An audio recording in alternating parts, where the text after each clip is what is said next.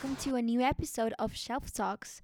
Today, I'm your host, Melany Sanchez, and we're going to talk about a really interesting book. Um, we're here with Beatriz Munoz Hello. and with Ana Gutierrez. Hi.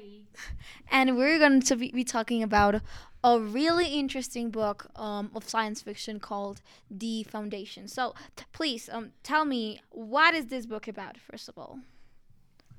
Uh, so uh, first of all, um, this um, is uh, a novel um, that talks uh, about uh, how a galactic empire is decaying, is slowly dying, and there is this mathematician, scientific person who knows how to keep knowledge and try to uh, not uh, let the uh, whole galaxy fall into a dark uh, age. Um, You mean like it's like the fall of an empire kind of thing? yes, uh, kind of inspired by uh, the fall of the Roman Empire. Imagine something like that. Oh, but like in the future. And I have understood that this book is about like it's an is actually like a saga of various books. Um yeah. Yes, yes.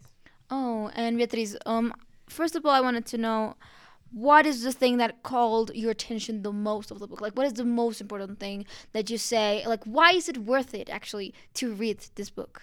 Okay, so first of all, I think that uh, this saga has like an interesting impact because it talks about like the future, like a future of an empire and how it will be uh, not nowadays, but in the future if we as society we don't like cooperate in the way of letting like democracy and leaderships uh, make an impact. Oh, wait, so you mean the book has actually like an political like background as you were talking like a democracy like does it have like any Yeah, kind of doesn't have, philosophy like democracy. It have like the king that is dying.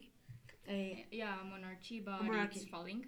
yeah, so it's trying to like go out like a democracy because they don't want like another like monarchy, and the king is dying. So they're showing like how all this monarchy is dying and what will be the impact if it ends. Oh, okay. So it does have some kind of political background, the story like itself. Um so well, I, I also wanted to ask you I guess ask you both about um the different experiences that you can get reading the book and listening to the audiobook because um as I know, this book has actually like a TV show and has a lot of adaptations, um, and audio, and um, it's really important for us, the viewers, and for to understand the way that you know this experience of knowing the story and the characters, um, and the way that this can change reading and in other formats. So, Um, so I read uh, the book uh, directly. Uh, I think that uh, reading a way to to imagine uh, the, these characters to get more more involved, but that's uh, just me, and many people have uh, different uh, ways um, of getting to know a story that they uh, enjoy over over reading, and tha- and that's perfectly fine. So I did listen to the book uh, most of the time, and when I read and listen, it was like a different experience because when I was listen, I already have like a specific voice to each characters. So you start like to imagine imagine how it will be like each character. But when you read like deep, you as Anita said, uh, you have like an other opinion on how like these characters develop in the book. So it's different experience, but in my opinion, they cannot be compared because uh, each of each of them have like a different impact on the. oh, so you don't have you don't really have any preferences upon this. No, but I did prefer a little bit, a little bit more like reading because uh, I don't know, like your imagine, imagination is like more flexible to have an opinion. So you can like choose how to interact with each, car- each character, but when you're listening, like the voice, like the voice, sorry, uh, change perspective of each of them. Oh, okay, great. And I've also wanted to know about the, you know, those elements that you're talking about, the elements that um, are part of the story that are like the most important parts. Like, what do you think are, for example, philosophical or um, you know, what is the main message that this kind of book wants to convey?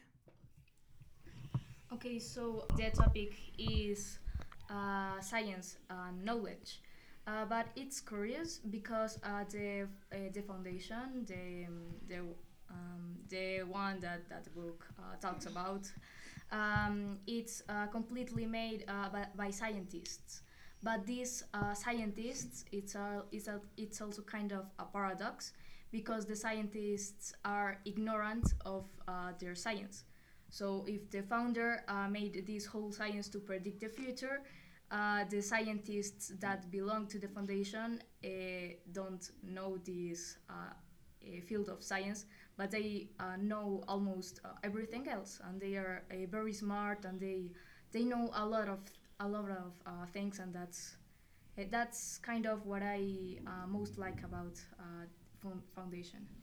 Yes, talking about deeply in philosophy of this book, I think that they are trying to show us as society how we are like we don't know everything about life or everything about what is happening in our life but we kind of ignore at the same time these kind of things because for example uh, the scientists uh, as anita says they didn't know everything but at the same time they didn't they, they did know so it was like a kind of a connection between of at what point we start like ignoring the things or we don't know things.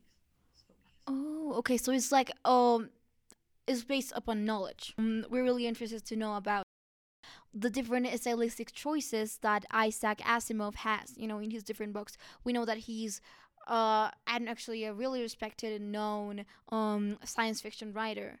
And uh, we want to know about you know different things that make him special. Like why is this book different um, upon other books talking about dystopian societies or um, the future um, that different authors have written in the past?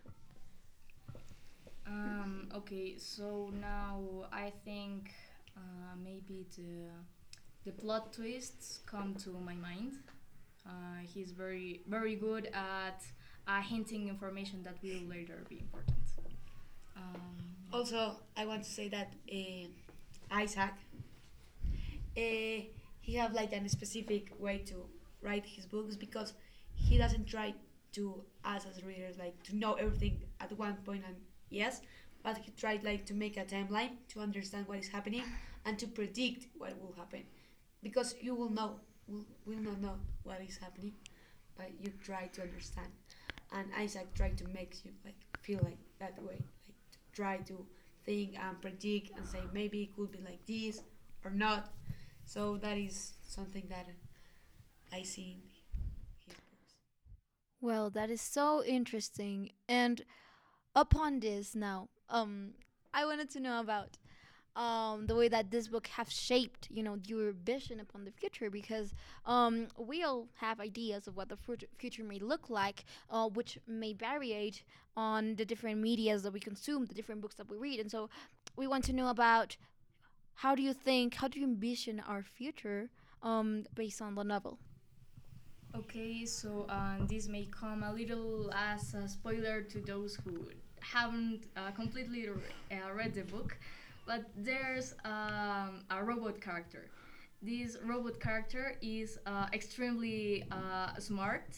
Uh, is uh, well, uh, there are also other stories about him, but I'm not going to tell about that. Um, he uh, began as a simple machine that one um, that was completely normal. I, I don't know, like Siri, and then gra- gradually uh, improved uh, to be um, basically a, a mastermind uh, behind a lot of conspirational things. And I think that technology in the future could follow this same way because of many. Um, intelligent um, artificial intelligence uh, that we uh, have uh, nowadays. So yes, I think that they could improve a lot because of this character. Uh, in my opinion, talking about how I see the future based on this book, I think that in politicians' ways, I think that it will be like this. eh, a lot of democracy will fall, monarchies will fall, because we as a woman, um, sorry, we we as society, we don't understand the value of uh, respect the opinion of others. We don't understand why we need to accept others' opinion and protect our opinion, and don't be like a like fall in other like things that are not right. But in the part of like technology, uh, I think that it will not be like that because I think that machines need um, like humans to evolve, like to make changes uh, and all of that in his soft software. So I think that it will not be like that because without society helping them to like evolve, it will not happen. So if we like follow democracy and we start fighting, we will forget about machines because we need like to win the power and be the only ones here in society. So I think without without us, the machines will fall, die. That is really interesting because you both offer like the same views, you know, um upon this because you talk about technology, you know, on the ways that, you know, this can affect our future.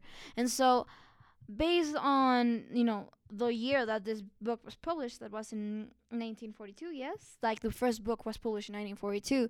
And do you feel that this was actually like uh, some kind of innovation in literature, like this kind of books of science fiction, um, talking about you know technology in like a year where that wasn't even possible to think about. Do you think that this was mainly um, revolutionary, revolutionary like um, texts that actually may have changed the course of um, the way that science fiction may be seen or may be constructed, or what do you think about that?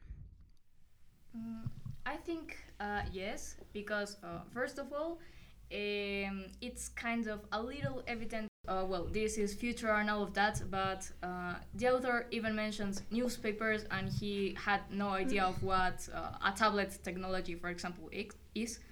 So uh, he still holds back a little on the um, one, yeah, the 40s culture mm, I don't know, like uh, you see uh, people uh, smoking cigarettes, and that's uh, the most uh, normal occurrence in the world, and these uh, technolo technological things.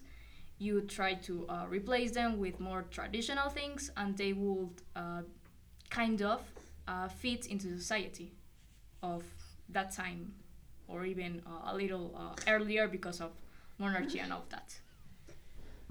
I think that the concept of science fiction uh, try to say things that are not happening in, in, that moment, but it will happen. Like for example, Jules Verne talks about like flying to the moon and like all that stuff that was like crazy. Like ah yes, that that will happen, but it happened. So I think that this type of books and the time that they were writing, uh, I think that for that moment that would be not possible because you know what is a tablet, what is CD, what is OK Google, you know that that will be possible. But nowadays it will be like a really like important like impact to show us how it will be and not like in a imaginary imaginary thing, like more in like a real society. Oh, so it's really interesting. Um, we see that you both have views like that. This kind of books are actually like warning tales for society. Um, and do you feel that this element is also kept in science fiction nowadays? Not only in literature, but also like in movies and in the media, because like that is the, the where most people consume this kind of you know context and text. So yeah. Mm Yes, definitely. Because uh, first of all, there's a literary genre, genre that is uh, dystopic. So many science fiction uh, works are uh, dystopic. Mm, and uh, the well, one of the main topics of uh, Foundation is how society collapses. So I'd say yes and you see movies and all of that. Uh, many of them talk about uh, the end of the world, about uh, disasters, and I think maybe uh, some of these uh, earliest works inspired others and all of that. Uh, I think that is 50-50 because it could be happen, you know, like it will happen, but if we as society act like now, it will not. So it's like a 50-50 of how we as society develop uh, our future. Well, that is really interesting. Now that we have discussed, um, you know, our current um, situation upon um, science fiction, we can close our discussion about the foundation. Well, you, the listener, we recommend you the foundation that can be found um, in the nearest library, meaning Portales Library. And well, thank you very much, Anne and Beatriz, for participating in this wonderful science fiction conversation. And we hope to see you in the next episode of Shelf Talks. My name is Melany Sanchez, and thank you very much for listening.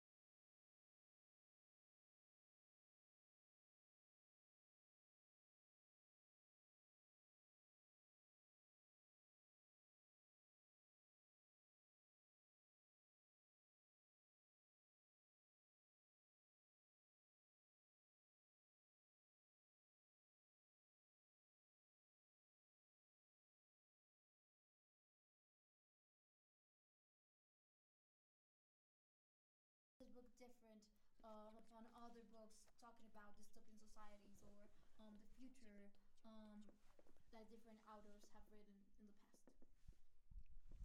Um, okay, so now I think uh, maybe the the plot twists come to my mind. Uh, he's very very good at uh, hinting information that will later be important. Um, Also, I want to say that uh, Isaac, uh, he have like a specific way to write his books because he doesn't try to us as readers like to know everything at one point and yes but he tried like to make a timeline to understand what is happening and to predict what will happen. Because you will know will, will not know what is happening but you try to understand. And isaac tried to make you like feel like that way like to try to think and predict and say maybe it could be like this or not so that is something that i see in his books Well, that is so interesting. And upon this now, um,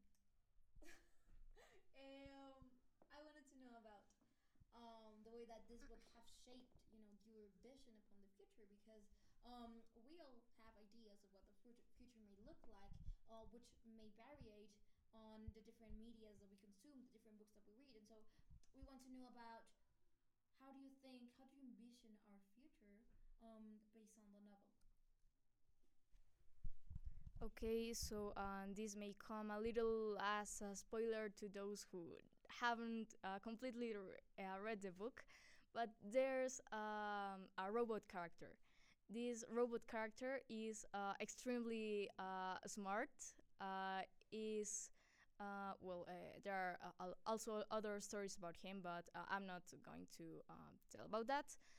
Um, he mm, uh, began uh, as uh, a simple uh, machine that one um, that was completely normal. I, I don't know, like uh, Siri, and then uh, gra- gradually uh, improved uh, to be um, basically a, a mastermind uh, behind uh, a lot of conspirational uh, things. And I think that uh, technology in the future could follow this uh, same way uh, because of uh, many um, intelligent um, artificial intelligence uh, that we have nowadays. So yes, I think that they could improve a lot because of this character. uh, in my opinion, talking about how I see the future based on this book, I think that in politicians' ways, I think that it will be like this. Uh, a lot of democracy will fall, monarchies will fall, because we as woman, um, sorry, we we as society, we don't understand the value of uh, respect the opinion of others.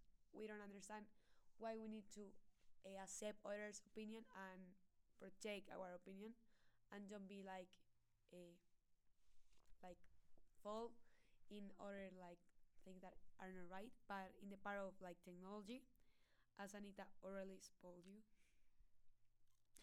Uh, i think that it will not be like that because i think that machines need um, like humans to evolve like to make changes uh, and all of that in his soft software.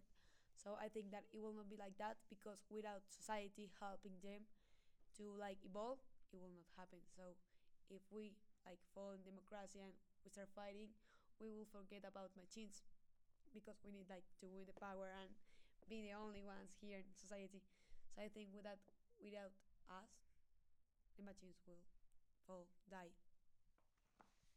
That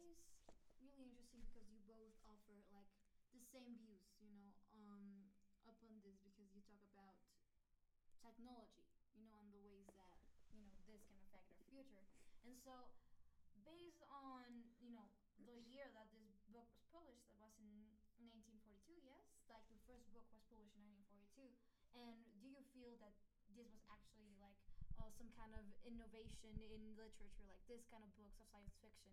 um, talking about you know technology in like a year where that wasn't even possible to think about. Do you think that this was mainly um, revolutionary, revolutionary like um, texts that actually may have changed the course of um, the way that science fiction may be seen or may be constructed, or what do you think about that? Mm, I think uh, yes, because uh, first of all, um, it's kind of a little evident in the book that this was uh, written a long, long time ago.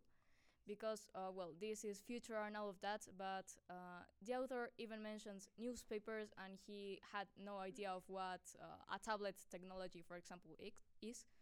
So uh, he still holds back a little on uh, the um, one, uh, yeah, the 40s uh, culture.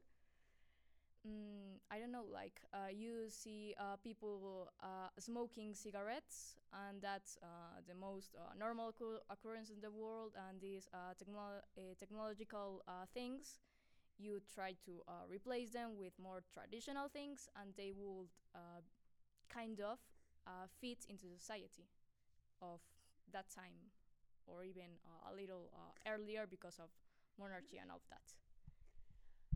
I think that the concept of science fiction uh, to say things that are not happen in, the, in that moment, but it will happen. Like for example, Jules Verne talks about like flying to the moon and like all that stuff that was like crazy. Like, haha, yes, that that will not happen, but it happened. So I think that this type of books and the time that they were writing, uh, I think that for that moment that will be not possible because you know what is a tablet, what is CD, what is OK Google, you know that that will be possible. But nowadays it will be like a really like important like impact to show us how it will be and not like in a imaginary imaginary thing, like more in like a real society. Oh, so it's really interesting. Um, we see that you both have views like that. This kind of books are actually like warning tales for society. Um, and do you feel that this element is also kept in science fiction nowadays? Not only in literature, but also like in movies and in the media, because like that is the, the where most people consume this kind of you know context and text. So yeah. Mm, yes, definitely. Because uh, first of all, there's a literary genre, genre that is uh, dystopic. So many science fiction uh, works are uh, dystopic. Mm, and uh, the well, uh, one of the main topics of uh, foundation is how society collapses. So I'd say yes. And you see movies and all of that. Uh, many of them talk about uh, the end of the world, about uh, disasters, and I think maybe uh, some of these uh, earliest works in- inspired others and all of that. uh, I think that is 50-50 because it could be happen, you know, like it will happen, but if we as society act like now, it will not. So it's like a 50-50 of how we as a society develop uh, our future. Well, that is really interesting. Now that we have discussed, um, you know, our current um, situation upon um, science fiction, we can close our discussion about the foundation. Well, you, the listener, we recommend you the foundation that can be found um, in the nearest library, meaning Portales Library. And well, thank you very much, Anne and Beatriz, for participating in this wonderful science fiction conversation. And we hope to see you in the next episode of Shelf Talks. My name is Melany Sanchez, and thank you very much for listening. Bye. So it's trying to like go out like a democracy because they don't want like another like monarchy and the king is dying. So they're showing like how all this monarchy is dying and what will be the impact if it ends. Oh, okay. So it does have some kind of political background, the story like itself. Um, so, well, I, I also wanted to ask you, I just ask you both about um, the different experiences that you can get reading the book and listening to the audiobook because um, as I know, this book has actually like a TV show and has a lot of adaptations, um, audio, and um, it's really important for us, the viewers, and for to understand the way that you know this experience of knowing the story and the characters, um, and the way that this can change reading and in other formats. So. Um, so I read uh, the book uh, directly. So uh, first of all, eh, I think that uh, reading uh, allows a greater um, way, uh, yes, a, gre- greater uh, way to to imagine uh, the these characters to get more more involved. But that's uh, just me, and many people have uh, different uh, ways. Um, of getting to know a story that they enjoy over over reading, and tha- and that's perfectly fine. So I did listen to the book most of the time, And when I read and listen, it was like a different experience because when I was listen, I already have like a specific voice to each characters. So you start like to imagine imagine how it would be like each character. But when you read like Jeep, you as Anita said, uh, you have like an other opinion on how like these characters develop in the book. So it's different experience, but in my opinion, they cannot be compared because uh, each of each of them have like a different impact on the. Oh, so you don't have you don't really have any preferences No. this. No, but I did prefer a little bit, a little bit more like reading because uh, I don't know, like your imagine, imagination is like more flexible to have an opinion. So you can like choose how to interact with each, car- each character, but when you're listening, like the voice, like the vo- voice, sorry, uh, change perspective of each of one. Oh, okay, great. And I also wanted to know about the you know those elements that you're talking about, the elements that um, are part of the story that are like the most important parts. Like, what do you think are, for example, philosophical or um, you know what is the main message that this kind of book wants to convey?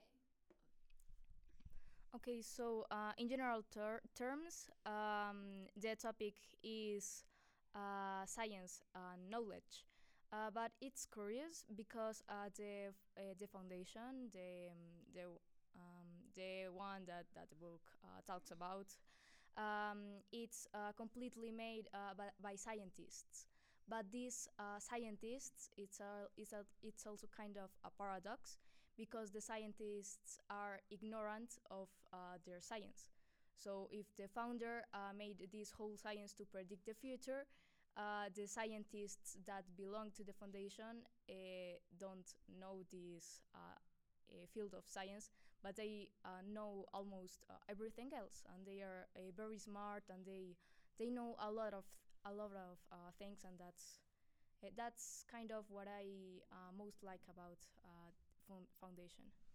Yes, talking about deeply in philosophy of this book, I think that they are trying to show us society how we are like we don't know everything about life or everything about what is happening in our life, but we kind of ignore at the same time these kind of things. Because, for example, uh, the scientists, uh, as Anita says, they didn't know everything, but at the same time they didn't they, they did know. So it was like a kind of a connection between of at what point we start like ignoring the things or we don't know things so yes Oh, okay. So it's like um, it's based upon knowledge, like mainly. Okay, that's really. Uh, yes, continue. Um, yes, so I was going to say that uh, on later uh, novels, uh, there is also this uh, topic of mm, an unknown uh, and unpredictable um, hazard to uh, the whole uh, foundation. Eh, and uh, as Beatriz uh, already said, it's life is unpredictable uh, even when you develop a science that predicts uh, life. Wow. And yes Upon this message, um, we're really interested to know about um, the different stylistic choices that you know the author uh, Isaac Asim- Asimov, Asimov, yes, Asimov, sorry, um,